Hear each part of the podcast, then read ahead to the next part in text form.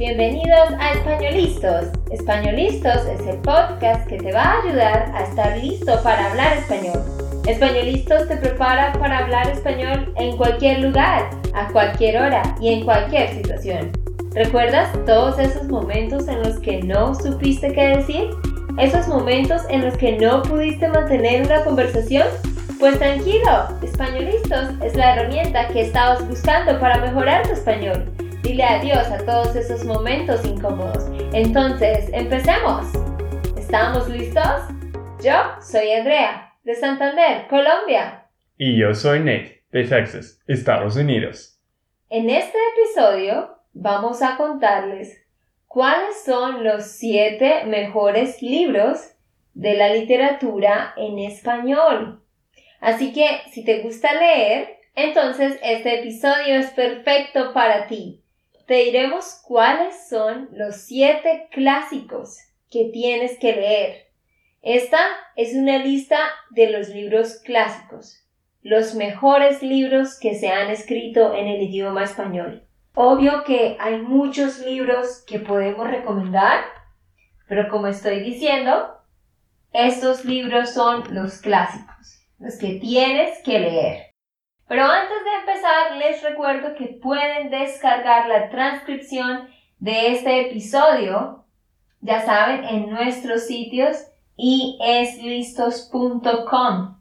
Tenemos todas las transcripciones desde el episodio 18. Y quiero recordarles que tenemos un nuevo sitio, SpanishLandSchool.com. Vayan a nuestro sitio y visítenlo para que encuentren artículos, tenemos un canal en YouTube también. Puedes tener lecciones eh, gratis en los videos. Tenemos hojas de trabajo. Mejor dicho, muchísimo material. Así que no olvides SpanishLandSchool.com. O nos buscas en YouTube Spanishland School, ¿ok? Sí, y yo quiero decir algo sobre este Spanishland School. Es que Andrea estaba trabajando muchísimo para poner el mejor contenido en el web o en YouTube sobre español. Estos videos y estos artículos son enseñando español en cada cosa que ustedes están pensando o las cosas que ustedes quieren preguntar. Sí, tenemos muchas cosas para ustedes, por ejemplo, diferencias entre por y para o expresiones de slang de Latinoamérica o explicaciones sobre el pretérito pluscuamperfecto, por ejemplo. Muchos temas que sé que a ustedes les interesan. Entonces, los esperamos que nos visiten y ahí nos veremos. Entonces, empecemos hablando de cuáles son esos siete libros. Definitivamente, una de las mejores formas de mejorar el idioma cuando estás aprendiendo es leyendo, porque estás aprendiendo nuevo vocabulario, nuevas palabras y puedes ver la estructura del idioma. Tú leías mucho cuando estabas aprendiendo español, ¿no, Nate? Sí, a mí me gusta leer mucho. Normalmente yo leo libros en inglés, ah, pero a veces he leído en español. Es mucho más difícil porque hay muchas palabras en español que no entendía y era difícil porque los libros a veces, pues no a veces, siempre usan palabras que no son muy común. Sí, ese es un problema. Pero precisamente por eso es bueno, porque te ayuda a realmente saber cómo hablan las personas. Ok, voy a decirles el libro número uno. Este libro, Nate lo va a describir. Es en serio la obra maestra del español. Se llama Don Quijote de la Mancha. Dinos sobre este libro, Nate. Sí, es muy famoso, ¿no? Todos recomiendan Don Quijote. Este libro es el clásico de clásicos. Es un icónico del idioma español y es uno de los libros más traducidos del planeta. Cualquier persona que aprende español debe leer Don Quijote, porque este libro es parte fundamental del mundo hispano. En la mayoría de escuelas de secundaria, los estudiantes deben leer este libro, así que ustedes también. Muy bien, Nick, gracias. Es un libro fundamental, como decía Nate. Todos tienen que leer este libro. En serio, recuerdo que en el colegio ellos pidieron que yo leyera este libro y a todos mis hermanos también. Realmente es una obra maestra. Fue escrito por Miguel de Cervantes. Él es un escritor español y pues este libro fue realmente escrito hace muchísimo, es un libro muy viejo, pero que todavía, como digo, eh, permanece. Fue publicado en 1605. ¿Pueden creerlo? Increíblemente antiguo. Se trata básicamente de un hombre que leía novelas sobre caballería, ¿sí? caballería, los hombres que manejan caballos y se van en aventuras. Entonces, este hombre llamado Alonso Quijano leía muchos libros, así que él un día pensó en que quiero ser un caballero y él se puso un nombre, se llamó Don Quijote y él se iba a hacer viajes tratando de hacer lo mismo que había en los libros y a rescatar princesas y mujeres y se consiguió una mujer que era su amada llamada Dulcinea y también a un hombre que era su escudero, el que lo defendía y lo ayudaba, llamado Sancho Panza. Entonces, el libro realmente transcurre a través de todas las historias que vive este hombre, de todas sus aventuras, y hay muchos más personajes, pero para que ustedes lo lean, ahí se los dejo, Don Quijote de la Mancha. ¿Sabías, Nate, que este libro era así de viejo? No sabía que este libro era tan viejo, pero la historia es única, por eso creo que es tan popular. Yo no leo libros de mil 605. No, nunca. Siempre estoy leyendo libros hace 10 años, hace 5 años o desde ahora. Pero wow, es muy interesante que este libro todavía es muy popular porque es muy viejo también. ¿A ti? ¿Has leído esto, André? Sí, claro. Como dije, en el colegio tenía que leerlo y prácticamente todos han leído ese libro. Ok, pero ahora vamos para el libro número 2, 100 años de soledad. Yo creo que ustedes lo han escuchado mencionar mucho, ¿no? Fue escrito por Gabriel García Márquez. Él es un escritor colombiano. Fue publicado en 1967, hace mucho tiempo también. Pues no como Don Quijote. sí. Y ¿saben qué? Este libro fue incluido entre las mejores 100 novelas en español del siglo XX. En serio, se la recomiendo mucho.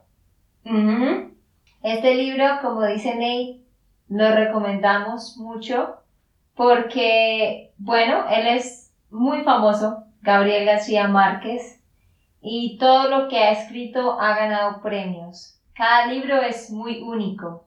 Este libro se trata de, narra la historia de una familia llamada Buen Día.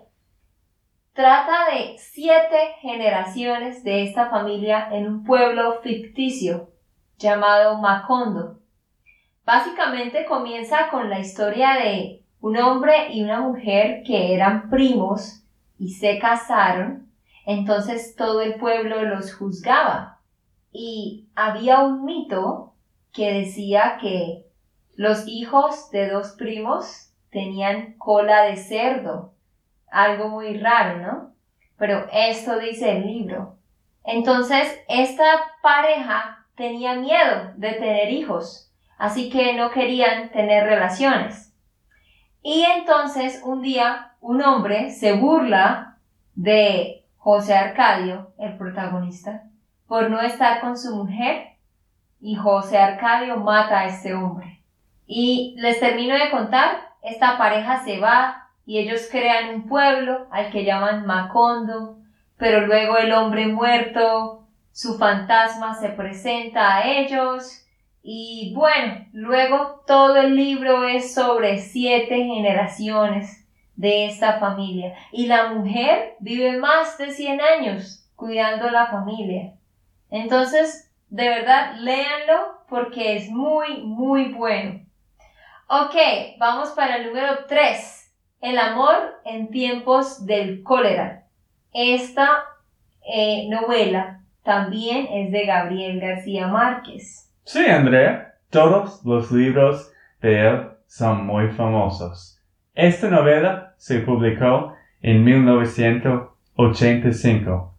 Es una novela dedicada al amor. Este hombre se inspiró en la relación de sus padres para escribir esta novela. Él entrevistó a su padre y a su madre acerca del matrimonio de ellos para escribir este libro. Ajá, sí, gracias Nate por la información.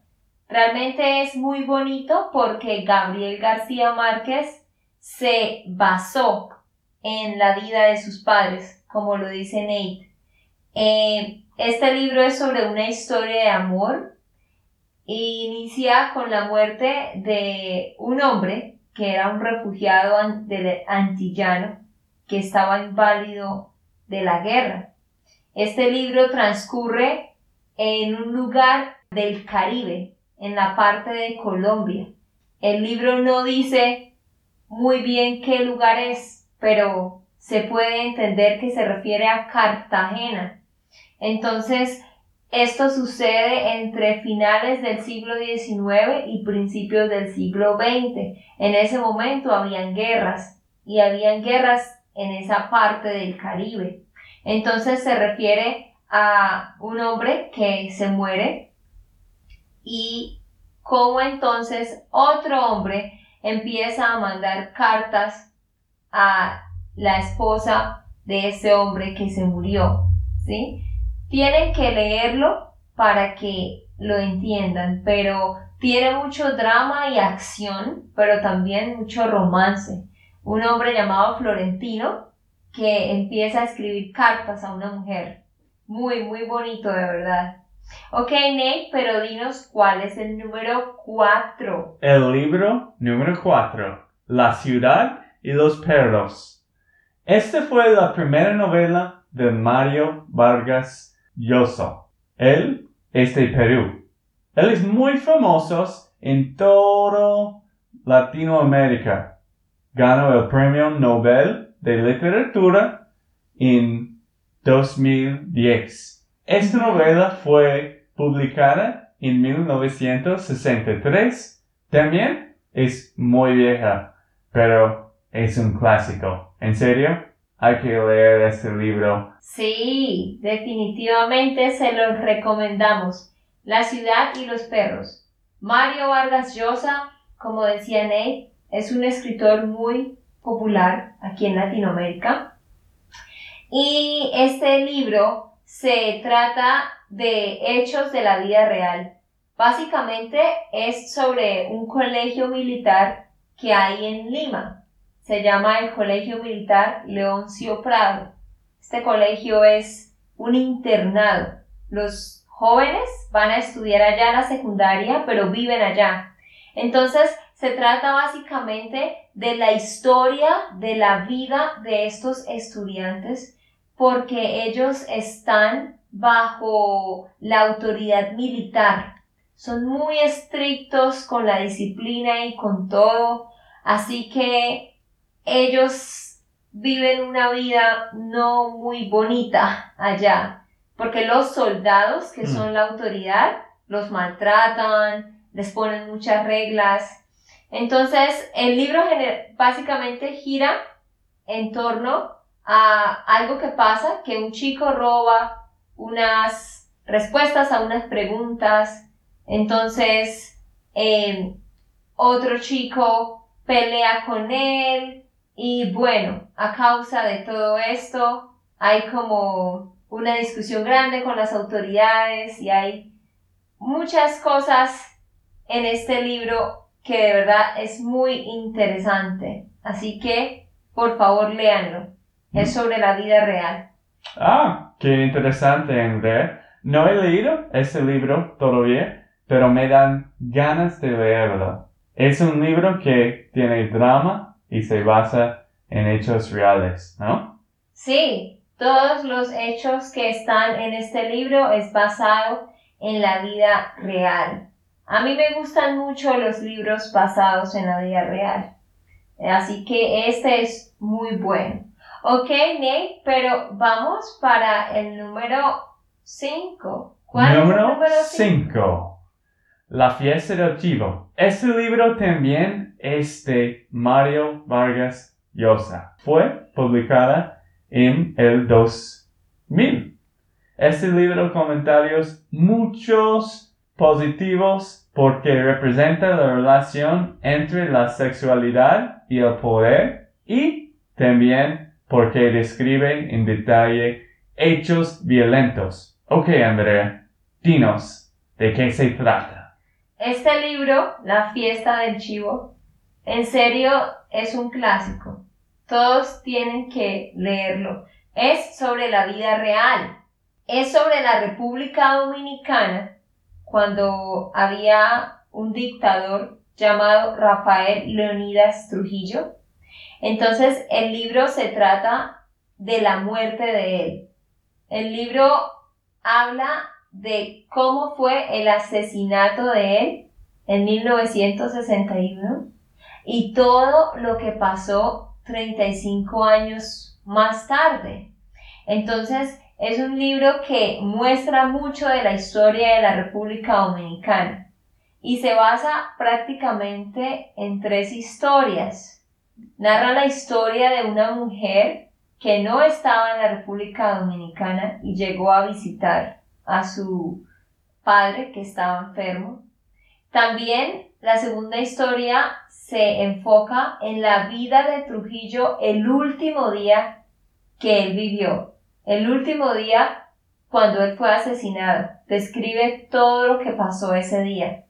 Y la tercera cosa que describe el libro es quiénes fueron los que asesinaron a este hombre y luego todo lo que pasó tratando de buscar a estos asesinos. En serio, ese libro es para los que les gusta la acción y la historia muy, muy bueno.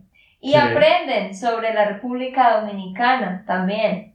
Hmm, qué interesante. Este libro en serio es muy bueno porque habla de hechos reales. Está basada en la vida real. Así que eso la hace más interesante. Ok, vamos para nuestro casi último libro. Número 6. Solo tenemos dos más.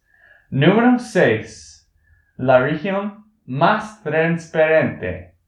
Es una novela del escritor mexicano Carlos Fuentes, que fue publicada en 1958. Es un clásico porque hizo parte del boom de la nueva novela hispanoamericana, pues es un tipo de libro que mostraba conceptos diferentes y un estilo muy particular. Dinos, Andrea, ¿de qué se trata este libro? Ajá, cine, la región más transparente.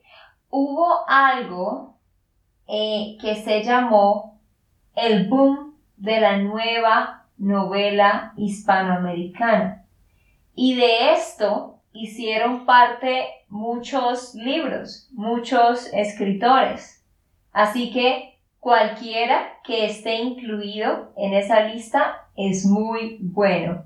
Y este libro está incluido. Básicamente se trata de la vida en México después de la Revolución Mexicana.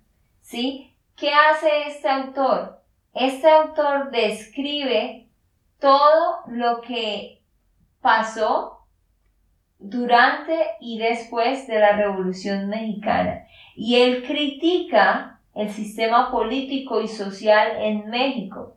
Entonces, este libro contiene historias reales, narraciones de personas reales, pero habla de historias del pasado, historias del presente también.